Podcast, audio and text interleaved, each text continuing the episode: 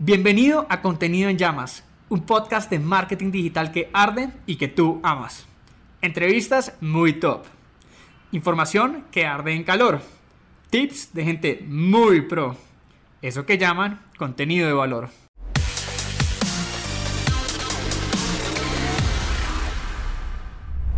Hola crack digitales, ¿cómo están? Un nuevo episodio de Contenido en Llamas y el día de hoy, como siempre, tenemos una invitada muy pero muy especial.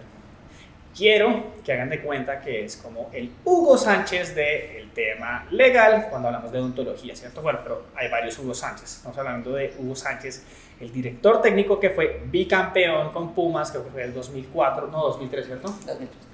Ok. Mejor dicho, sabe todo.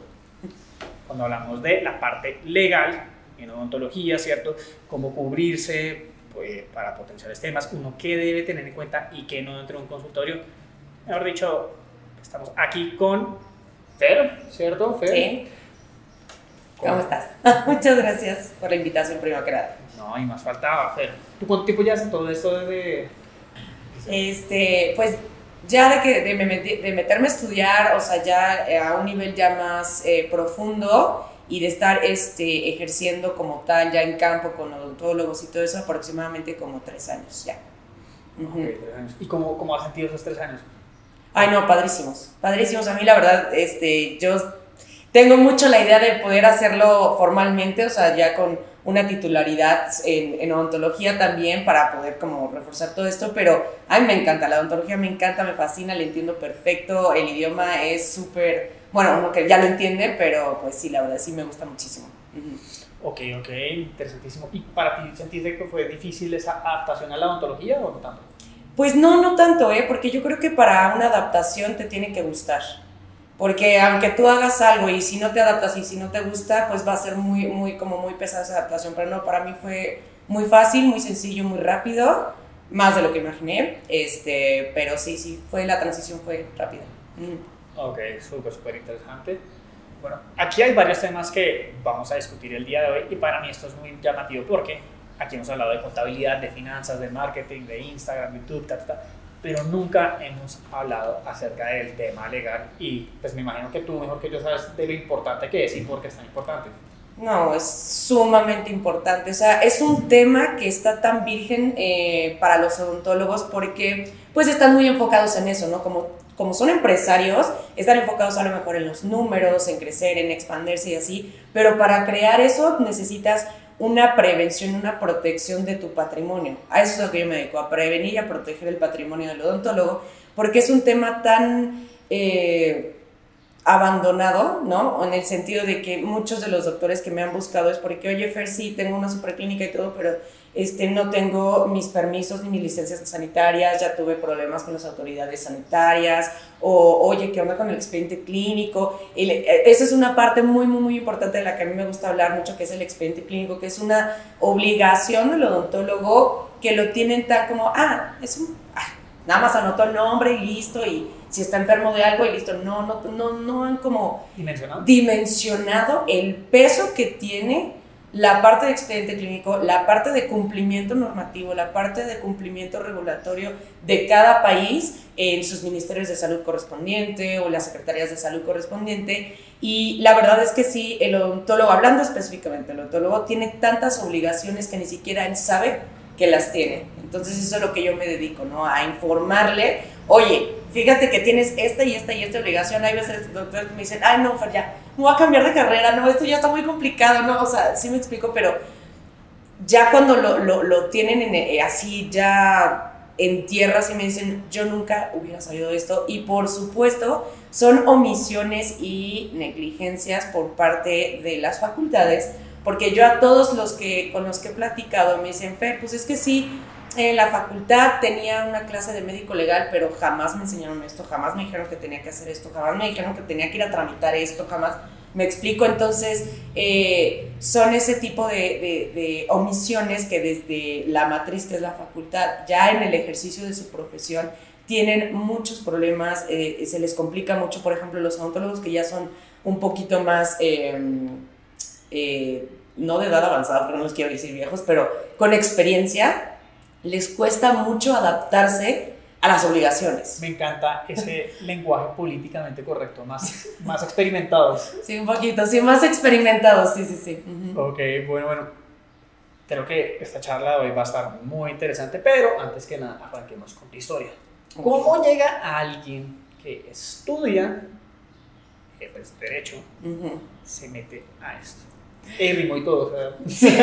sí, no, pues sí. Este, pues básicamente fue, es muy curiosa la historia pero yo estoy muy agradecida de estar aquí porque, híjole, es, una rama que me encanta, o sea, prácticamente yo tengo dos carreras, una eh, carrera oficial y la otra empírica, ¿no? Que es la odontología. ¿Cómo llegué aquí? Pues muy curiosamente mi pareja, que bueno, todo el mundo sabe que mi pareja es finanzas para odontólogos, ¿no? Empezó eh, con todo esto de los cursos.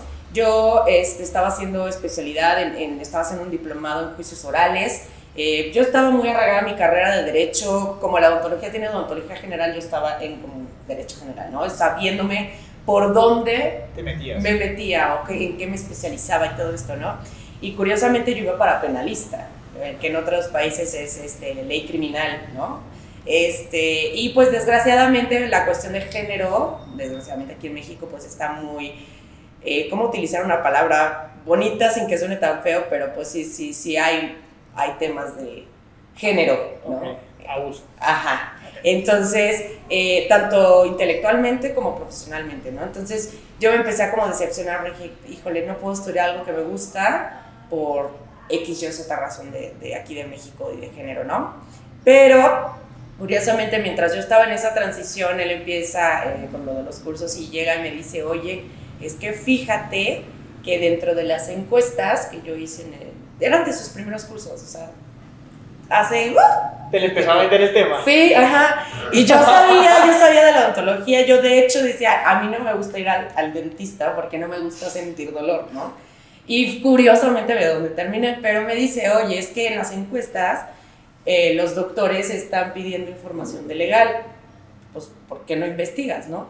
Al principio le dije, ay, pero pues yo no conozco nada de odontología, ¿no? Pues para no hacerte el cuento largo, terminé aquí gracias a que pues la necesidad del odontólogo de, sentirse desprotegido, este, y me empezó a interesar el tema y empecé a ver todos los huecos legales que tiene la profesión odontológica de, necesitar cuidar su patrimonio, porque es súper padre y a lo mejor ya tienes una super clínica y tienes mucho dinero y etcétera, etcétera, pero te lo juro Luis, con una demanda, con una se puede venir todo abajo porque son montos exorbitantes, llámese por negligencia, por impericia, por eh, inobservancia, por todos los errores médicos que existen, que es lo que yo capacito al, odontólogo para, oye, no vayas a hacer esto porque vas a caer en esto, ¿no?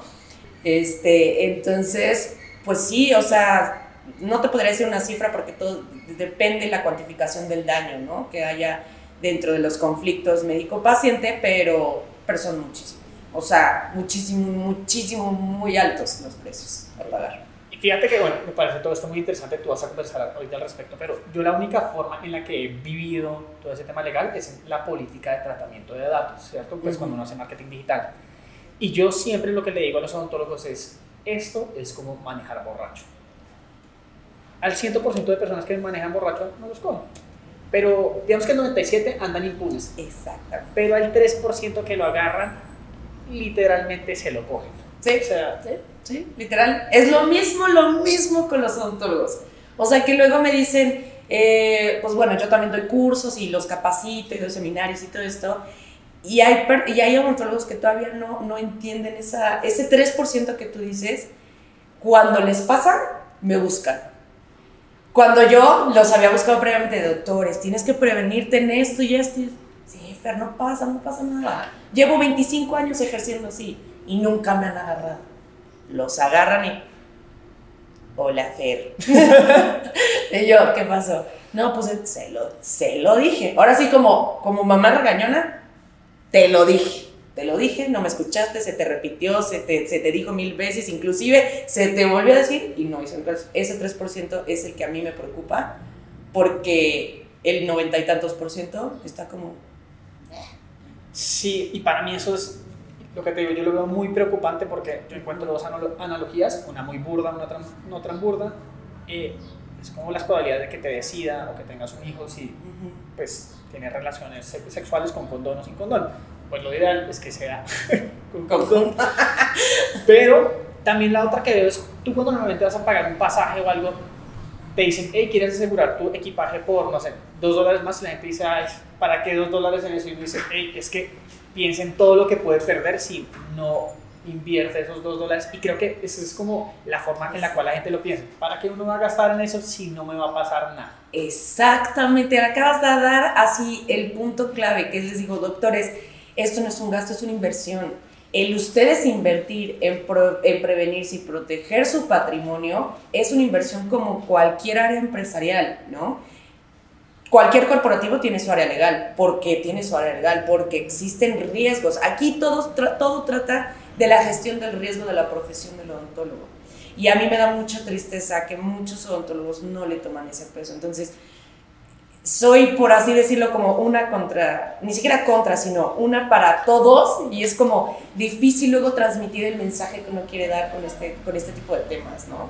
Y, y, no solo eso, yo creo que en tu caso en particular debes vivir algo que es bastante interesante y es que obviamente pues uno tiene la perspectiva, también pasa con los marqueteros, ¿no? Que el marquetero te está vendiendo humo, de ser como que el abogado, mejor dicho, ese... Sí, sí. Sí, como el día, uno hablar con el diablo más Sí, sí, sí, brutal, ¿no? Porque a nosotros también nos tienen de repente en un concepto así como de, bueno, el abogado te va a sacar, pero hasta, no, hombre, para nada. Las muelas también. Sí, sí, sí, también las muelas, sí, sí, sí, literalmente. Entonces, aquí me gustaría como un poco ya entrar en materia, ¿cierto? Creo que hay muchos temas, muchas aristas para discutir hablando del tema legal y antes de entrar como en todos los requerimientos que es, yo veo una discusión álgida en redes sociales de, acerca de la comercialización de los tratamientos dentales, de si deberían ser o no, ¿cierto? Entonces, pues mientras los odontólogos están en esa discusión ética de si se deberían vender o no, yo creo, y tú me lo vas a decir si estoy en lo equivocado o no, que ese debate ya se está llevando a cabo en el mundo, eh, pues, en todo el tema de regulaciones. Y es que hay mucho odontólogo que hace pues, tratamientos sin capacitaciones. Eso sí es como manejar no solo borracho, sino también y casi borracho y drogado. O sea, o sea, borracho, drogado y casi dormido. Sí, sí, sí, sí, sí, sí. ¿Para dónde va ese debate? ¿Para dónde vamos? Mira, aquí hay una cuestión súper importante, Luis. Eh, yo nunca voy a decir que esté bien o que esté mal, sino simplemente es el deber ser, ¿no? Mucho odontólogo ejerce sin la titularidad, el correcto nombre sería la titularidad de las profesiones. Yo sé que existen muchas capacitaciones, muchos diplomados en los que de ortodoncia, de endodoncia, de muchos, pero eso no, en cuestión legal, no te faculta para poder eh, ejercer como tal. Es decir, si yo me gradué de odontólogo general, yo tengo que ejercer como odontólogo general. Si yo estudié mi especialidad de ortodoncia, por supuesto que me, quiero, me puedo hacer fungir como ortodoncista, porque tengo la titularidad.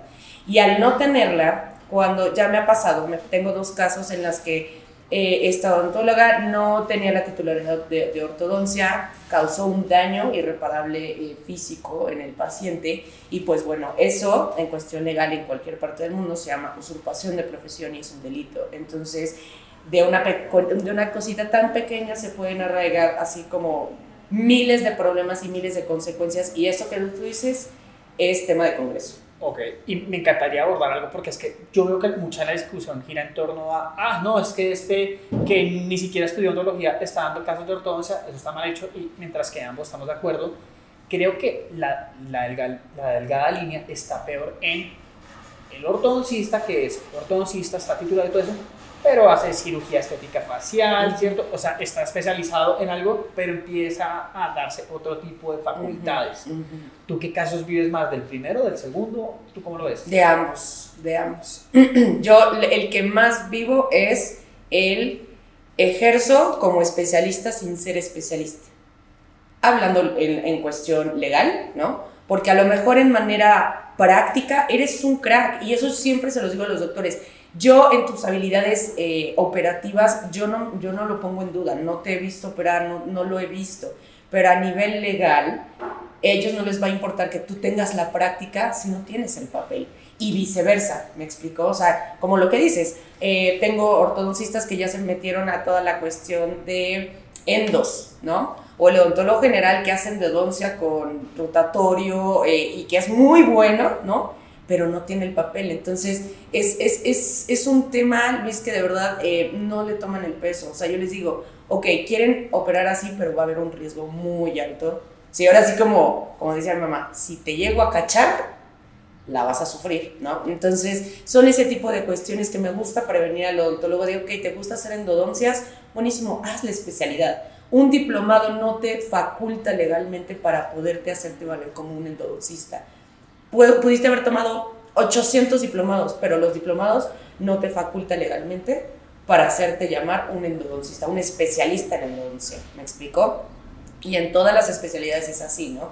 Tengo, por eso muchos de los odontólogos generales me dicen, es que yo tengo mi red de especialistas y eso está buenísimo. Eres odontólogo general, eres empresario, tienes tu consultorio, está increíble, pero yo tengo mi red de especialistas porque yo no estoy facultada, lo sé de, de, de conocimiento, de escuela, de teoría, cómo hacerlo, pero yo no me arriento, no me arriesgo a hacerlo porque si yo causo un daño, lo primerito que las autoridades te piden es la titularidad de tu profesión. Entonces, te digo, de una cosita tan pequeña se puede hacer todo un mundo. Pueden perder la cédula o suspenderlos temporalmente o miles de cosas, pero son cosas que no lo saben. Listo. Me encanta esto que acabas de decir y casi que quiero entrar en materia en otro tema, porque creo que esta es una discusión que daría para otro debate completamente distinto, porque sí, sí. muchos que están oyendo esto van a decir, pero ay, es que no deberían estar haciendo esto en el primer lugar y estoy completamente de acuerdo.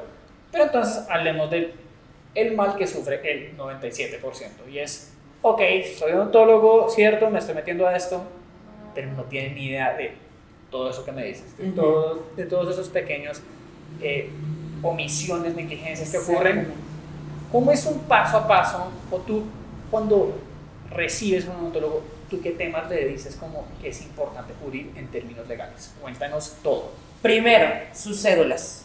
Si, e, si, eres especialista, tu cédula de especialista o tu licencia para poder crecer como especialista, si eres odontólogo general, lo primero es tu cédula, que estés, tu, tus trámites educativos estén al 100, ¿no? Este, todo tu, tu título profesional, la cédula, etcétera, ¿no? Siguiente, eh, todos los permisos sanitarios, allá a nivel consultorio infraestructura, todos los permisos sanitarios de sus autoridades correspondientes de cada país. Lo bueno que Latinoamérica es muy parecido, eso sí, en cuestión de derecho, es 95% parecido. Por eso eh, yo me atreví a expandirme a Latinoamérica, a, a decírselos a los, a los, de Latinoamérica, porque el derecho en estas cuestiones es muy parecida y sus ministerios de salud y nuestros códigos son casi iguales, ¿no? Entonces aplica para ellos también.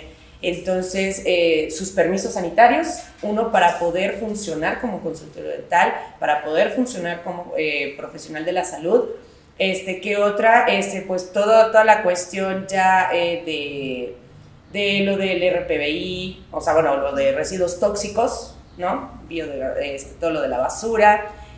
Aquí en México se maneja con empresas especiales, ¿no? En Latinoamérica, en Latinoamérica quiero eh, pensar que es igual, pero tienen que tener en regla eso, ¿no? También toda la cuestión de sus eh, avisos de funcionamiento a nivel eh, localidad. Acá en México, por ejemplo, es el municipio, ¿no? Hay diferentes tipos. Ahora, si quieres poner clínica o consultorio es muy diferente, ¿no? Son permisos diferentes. Tienen que investigar primero qué tipo de permisos es para lo que para el tipo de infraestructura que quieres este, eh, crecer, ¿no? Si es clínica o si es consultorio, son permisos diferentes. Ok. okay. Me encanta por dónde está girando esto, casi que quiero hacer algunas preguntas. Uh -huh. Obviamente primero es pues si estás capacitado para hacer lo que dices, luego claro. todos los permisos que uh -huh. se requieren en términos pues, sanitarios y gubernamentales para ejercer, pero ahorita acabas de ahondar un punto muy importante que es cómo te constituyes, ¿cierto? Uh -huh. Y este es un punto que no creo, o sea, creo que va más allá del tema legal, sino que también influye en el tema financiero. Uh -huh. ¿Tú los asesoras en eso o cómo es ese tipo de, de conversación? En la cuestión financiera, o... Más, más, que financiera es la razón legal que van a llevar y eso cómo va a influir en el tema financiero. Bueno, es que el tema financiero en este tipo de temas, Luis, solo afecta cuando, cuando tienen un conflicto, cuando tienen ya este, un juicio abierto o ya se fueron a quejar, ahí se afecta financieramente. Yo con ellos no los asesoro en cuestión finanzas, no para nada, sino los prevengo de que si pasa lo que no quiero que pase, en la cuestión financiera sí les afecta muchísimo. O sea, porque hay consultores que han tenido que cerrar simplemente por una simple demanda. Es lo que te comentaba al principio, ¿no? Pero yo en cuestión financiero, si es que te entendí bien la pregunta, yo no los asesoro. Quizás es por la parte tributaria más bien. ah, ok, Hacienda. Ok, bueno, acá es, sí, el sistema tributario. Eh, no, porque también me estoy metiendo en cuestiones ya eh, contables. Yo lo que sí les digo es que simplemente sí se tienen que dar de alta. Eso es un hecho, sí, una obligación de profesional. Si esa es tu pregunta, sí, tienen, están obligados a darse de alta con sus autoridades tributarias o financieras de cada país. ¿Por qué? Porque al ser un eh, profesional de la salud del sector privado, estás obligado a pagar impuestos. obviamente, si no estás dado de alta, es como si no existieras para tu, para tu eh, autoridad tributaria y obviamente también hay consecuencias en, el ámbito profesional, que es como una responsabilidad profesional también, ¿no? Pero sí están obligados. Ok. Todo está bastante interesante acerca de la razón social, de todo esto que te debe ocurrir no sé si hay algo más que sigue dentro de ese paso a paso que uno debe estar, en el cual se debe cubrir. Eh, pues a nivel... Eh, no, creo que hemos eh, mencionado todos los puntos. O sea, el punto es obligaciones con autoridades sanitarias, permisos para poder funcionar como consultor dental, tener en regla todo su, papeleo de profesión, la obligación tributaria, eh, y todo, pues, bueno, toda la cuestión normativa que vendría siendo expedientes clínicos, eh, toda la cuestión de expediente clínico. Y la última sería eh, la regulación a nivel gubernamental, municipio, localidad, los permisos que te los requiera tu misma localidad. Ok, me encanta. Y acabas de decir la palabra clave, historia clínica. Porque hablando de esto específicamente es, ok, listo, ya tengo todo, ¿cierto? Tengo mi pase para conducir, hablando del ejemplo de cuando uno va a conducir borracho, listo, no tengo nada de alcohol en el carro, no he tomado nada, pero la gente es consciente como, hey, como, o sea, la historia clínica, yo la forma en la que lo veo es como estrellar a un peatón. ¿Cómo hacemos para no estrellar el peatón? La, bueno, aquí nada más quiero hacer una, una, diferenciación porque es algo que los odontólogos también desde escuela están confundidos. Una cosa es expediente clínico y otra cosa es historia clínica. No es lo mismo. Ok, interesante. El expediente clínico es el conjunto de todos los documentos médico-legal de cada paciente. La historia clínica son los antecedentes de salud de cada paciente. Obviamente antecedentes y este, eh, preexistencias o estado de salud actual. La historia clínica solo te está hablando del estado de salud, cómo está tu cuerpo, alergias, dolores, eh, enfermedades sistémicas, que son muy importantes. La historia clínica habla de eso, cuestión farmacológica, pero el expediente es todo, modelos de estudio, eh, eh, gabinete radiológico, este, los consentimientos informados, aviso de privacidad, por supuesto, algo que yo siempre le digo. Ustedes están recabando datos sensibles, datos personales de sensibilidad, ¿ok? Por lo que tienes que dar una aviso de privacidad, de informarle a tu paciente el por qué estás recabando todos sus datos, porque no estás recabando nada más el te gusta el color azul o rojo. Este, entonces, sí quería primero hacer esa pausa de, la diferencia entre historia clínica y expediente clínico, porque eso es una de las confusiones que tiene el odontólogo desde escuela, ¿no? Entonces, eh, la historia, muchos me dicen, no, pues es que mi historia clínica está bien dije, su historia clínica, o sea, su expediente. No, no, no, son solamente este, la historia clínica. Entonces, cuando me remonto a sus eh, documentos, porque obviamente yo les hago auditorías, los voy guiando mano a mano este, para tener todo en regla, cuando veo sus historias clínicas es como, Dios mío santísimo, ¿cómo han podido operar de esta manera tantos años? ¿No? Porque no cumplen con las formalidades, este, no está bien estructurado y tú para poder hacer un documento médico legal tienes que tener bases científicas y bases legales. Entonces, yo el expediente clínico que le doy a mis doctores en los cursos está con ambas partes, sus fundamentos y formalidades legales y toda la cuestión de este, evidencia científica, ¿no? O sea, la historia clínica, mi historia clínica es de cuatro o cinco hojas donde te pregunto todo. Es más, si te gustan los mocos, también me dicen, me gustan los mocos, ¿no? O sea, Pero, pero sí, es, sí es un tema de que, híjole, me tengo que sentar con los doctores, porque cada, aparte cada odontólogo trabaja diferente, pero toda la cuestión obligatoria de expediente clínico no la tienen. Y eso es lo que a mí me preocupa. Tú para poder dar un servicio a un, a un paciente siendo profesional de la salud necesitas la aceptación y la autorización del paciente para poder realizar ciertos procedimientos y no los dan. Entonces, eh, porque no saben que existe el consentimiento informado, las notas de evolución, que es el diario del paciente. Entonces, muchos, muchos odontólogos, me acuerdo de, de cuando recién empecé con todo esto, las notas de evolución las hacían en un cuaderno o en la misma agenda de las citas. Ah, se le hizo tal, ya, esa es su nota de evolución, según el doctor, ¿no? O los consentimientos este, me hacían así como fichas bibliográficas de acepto el tratamiento y una firma, ¿no? O sea, no, no cumplen todo el expediente clínico odontológico cumple y tiene formalidades legales que los odontólogos no lo saben. Entonces están ejerciendo con todo mal hecho. ¿Me explico? Es como lo que decía eh, o creces con la estructura o creces un desmadre. Y ellos han crecido un desmadre en la cuestión de responsabilidad profesional, eh, en la cuestión de eh, sus obligaciones, en la cuestión, porque no lo saben. O sea, esto no se lo explican en la, en la escuela ni en la facultad y hay pocas personas que se dedican eh, a esto como yo. O sea, yo estoy especializada en odontólogos y yo, yo sé que existen muchos abogados y que pueden llegar, oye, me pasa esto, pero tienes que irte con, los, con un experto. Si a mí llega un odontólogo y me, cuesta, me cuenta su historia clínica, le entiendo perfecto, hablo el mismo idioma del odontólogo, a que si te vas con un abogado civilista, sin menospreciar a mis colegas, por supuesto, pero no saben de la materia, entonces es muy difícil poder ayudarlos cuando no entienden de raíz lo que es la odontología. No, claro, y te entiendo. Eso es lo mismo que pasa con marketing digital entre los que están especializados o no. Eh, creo que el acercamiento cambia mucho. no, estoy diciendo que los otros no sean eh, capacitados como tú lo dices, pero sí la curva de aprendizaje es absoluta. Ok, varias cosas aquí. Y hay una que me interesa a mí, pero es, nuevamente, y esto lo hablamos antes, esto es, todos van con la mentalidad de eso no me va a pasar a mí. Todos. Y creo que es la misma razón por la cual la gente no paga una pensión. Yo no voy a ser viejo. Eso es, pero si hay alguien de aquí mayor de 50 o 60 años escuchando esto, van así como, esto es un estúpido. Sí. sí, sí, sí, sí, totalmente.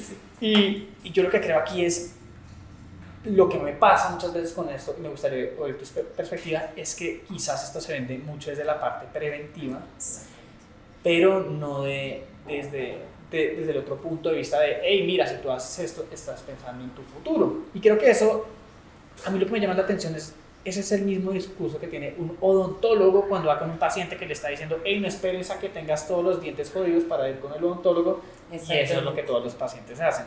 ¿Tú cómo haces para explicarles esto? Como que, hey, no es que si te va a caer la ley, pues porque eso no es del temor, sino cómo haces para decirle, hey, esta es una decisión que usted está invirtiendo. Pues prácticamente... Eh mi comunicación es la siguiente, ¿no? O sea, yo les digo, no, les, no me gusta meterles miedo. O sea, porque meterles miedo es completamente obsoleto al momento que yo quiero implementar porque todos lo están haciendo con miedo. Entonces, nada más les digo, ustedes tienen obligaciones, este, las conocen, o sea, primero como que quiero hacerlos caer en conciencia. A ver, conoces tus derechos, conoces tus obligaciones, conoces lo que te toca como profesional de la salud realizar para tus pacientes no. Entonces, cuando me dicen que no, porque el 98% me dice que no, es cuando yo entro y le digo, mira, necesitas esto y esto y esto y esto. ¿Para qué? Para prevenir y evitar un posible conflicto. Inclusive mucho de lo que yo platico en los cursos es la relación médico-paciente, porque aquí no solamente es la cuestión legal, aquí es la relación interpersonal, cómo tienes que gestionar a tus pacientes para evitar conflictos. Entonces todos esos temas son los que yo les explico y bueno, salen maravillados y dicen, ay, Fer, te voy a tener, un doctor me dice, mira, en mi buro de noche voy a tener el teléfono de mi doctor, de ti y de los bomberos.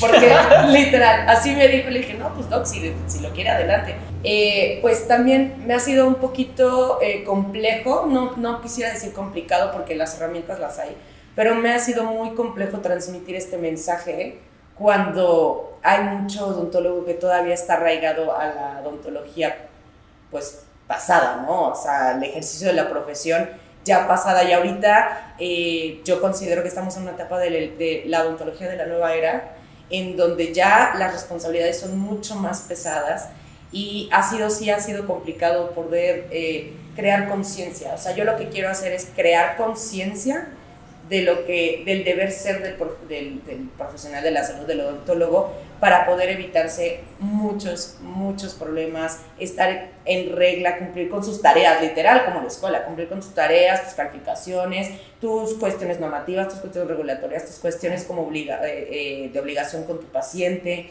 muchas cosas, ¿no? Entonces, sí ha sido complicado, pero el resultado que tengo ahorita estoy muy, o sea, tengo mucha satisfacción porque ya muchos odontólogos están a pesar de que ya terminaron sus cursos y todo, siguen buscándome, siguen capacitándose, porque yo doy retroalimentación a todos, precisamente para no dejarlos como, es esto y ya, ¿no?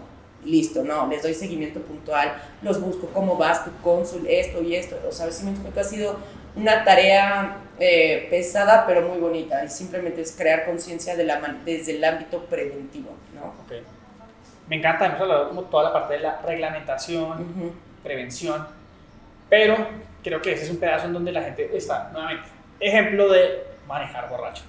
Como, hey, no me quiero estrellar, no quiero ir con alcohol, listo, ya vamos cubiertos en eso. Hablemos de otro tema, y este es muy importante, y seguramente tú lo debes abordar, el tema de la contratación del personal. Porque la forma en la que yo lo veo, nuevamente en esta analogía, es como ir tú a sobrio, pero al lado tienes un copiloto que puede ir borracho y tiene manejo del GPS. ¿Cómo es ese tema? Es un tema muy complejo. La cuestión de contratación es muy complejo. Tienes que tener exactamente eh, lo que quieres, el perfil que quieres y las actividades que requieres que, la, o sea, pues que el, personal vaya a realizar, ¿no?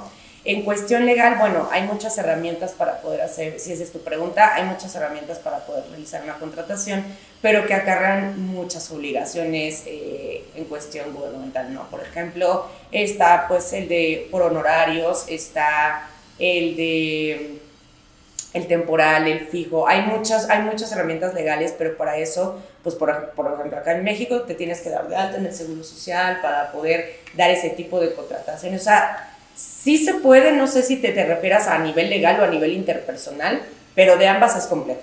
Así, no hay más. De ambas es complejo, pero sí se puede. Eh, y herramientas legales hay muchísimas para el tipo de contratación, pero todo parte desde el perfil que tú quieres dentro del consultorio. Sí, yo creo que es un mix como entre contratar a un personal que esté calificado y también esté regulado en el sentido que tú dices, pero que también uno pueda cubrirlo desde el punto de vista pues, de cómo va uno a remunerar a este profesional. Quizás ya sería como un poco más de derecho laboral. Sí, derecho laboral, es 100% derecho laboral, pero este, como te digo, o sea, pueden ser por honorarios, por porcentajes, depende tú cómo te acuerdes o a qué acuerdo vayan a llegar este, de la remuneración de los servicios, ¿no? Hay muchas maneras, pero ya es un tema un poco, más de derecho laboral este, que sanitario, ¿no? O sea, que de la salud, pero sí, sí también se puede hacer. ¿Y tú abordas eso con los odontólogos? Mm, no me gusta meterme en temas laborales porque a fin de cuentas eh, toda la cuestión de empleados yo lo manejo por otro lado, o sea, no tanto por el tipo de contratación o la herramienta legal que yo vaya a utilizar para contratación, sino la responsabilidad profesional que tiene un empleado o un este, colaborador dentro del consultorio con el consultorio. Es decir, eh, la, yo, sí, la relación empleador-empleado. Exactamente, o sea, es decir, por ejemplo, yo soy dueña de consultorio, yo te contrato a ti como odontólogo general y a otra persona como endodoncista todas las actividades profesionales o los actos médicos que realicen estos dos colaboradores del consultorio, yo tengo como, como representante, yo tengo responsabilidad solidaria sobre sus actos. Me explico, simplemente por yo ser la dueña y la fundadora o eh, la responsable sanitaria del consultorio, ellos están a mi cargo. Sus actos médicos también recaen sobre mí. ¿Sí me expliqué? Sí. Ese es el tema que yo abordo con ellos en cuestión colaboradores, no tanto por el derecho laboral, sino por la responsabilidad profesional. Sí, o sea, es lo que hablamos anteriormente. No es solo el tema de que si tú estás regulado y demás y que tú estés en línea, sino que si tú contratas a alguien que no está en línea y llega a hacer algo equivocado, la responsabilidad puede que no recaiga en la persona. Al 100% no. Sino en la empresa. Ok. Sí, depende mucho la situación y depende mucho las circunstancias, pero por ejemplo, si tú como eh, odontólogo general te avientas a hacer una endodoncia del cual no tienes la pericia para realizar una endodoncia de esa envergadura y la riegas, le causas un daño al paciente o, o le dejas secuelas irreparables al paciente, yo también tengo que responder por ti. ¿Tú como empresa? Yo como empresa, yo como eh, responsable sanitaria, por así decirlo, ¿no? Ah, se llama responsabilidad sanitaria, que es, este, yo me hago cargo de los actos médicos también de mis auxiliares. Y me imagino que, pues, obviamente esto no es algo como que sea muy chévere decir, pero uno, tú también tienes tus trucos para hacer que no salga tan castigado el empresario. Exactamente. a eso me dijo, a cuidar el patrimonio a como de lugar del odontólogo. Entonces te digo que sí, me dedico completamente a cuidar al odontólogo en un 100%, eh, sin transgredir las leyes, más bien agarrando las leyes a mi favor para poder proteger al odontólogo. ¿Sí me explico? Entonces, a que también, como los financieros juegan con los números, yo juego con las leyes y juego con las normas para proteger al odontólogo sin transgredirlo. Ok, me encanta este lenguaje políticamente correcto. Es como, hablando de contabilidad, y obviamente no es para que lo interpreten de esta manera, pero una forma de no evadir impuestos, pero sí pagar menos. Sí, exactamente, justo, justo, justo eso. Ok, me encanta, me encanta. Bueno, creo que hemos hablado un poquito del tema laboral, si ya no lo cubres, ya toda la parte como desde la reglamentación.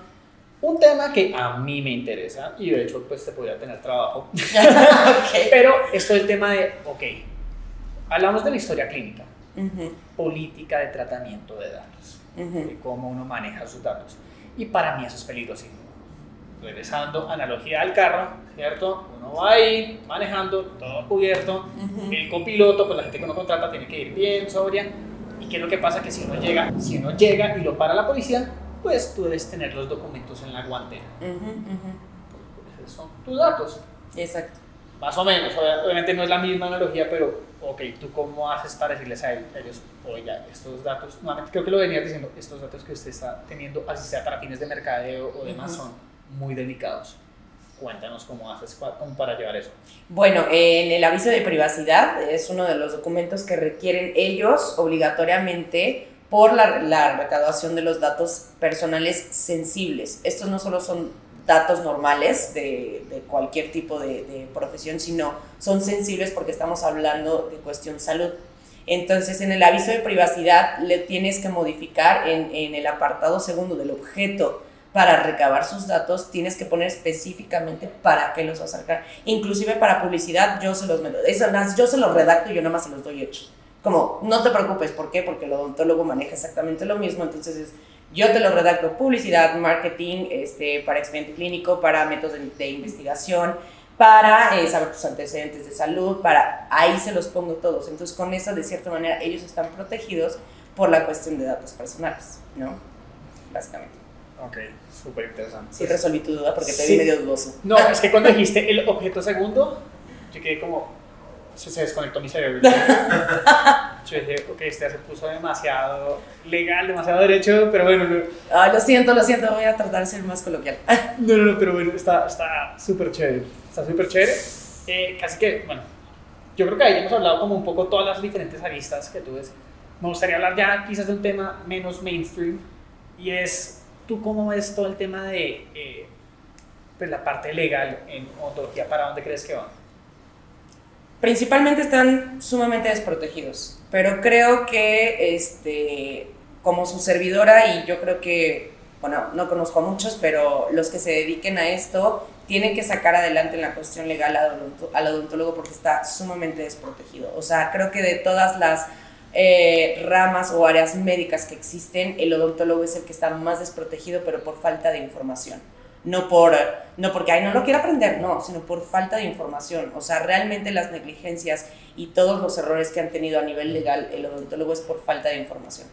Okay, pero ¿tú crees que es por falta de información o por un poco decidida como desinterés? Eh, básicamente sí es un, un desinterés porque el, el, odontólogo no conoce el tema. O sea, eh, el desconocer la ley no te exime de su cumplimiento. Es lo que yo le digo a muchos odontólogos, no porque no lo sabías, quedas eh, de fuera o quedas este, exento de poder cumplir con tus obligaciones como médico. Entonces también eh, tiene mucho que ver el sentido común, ¿no?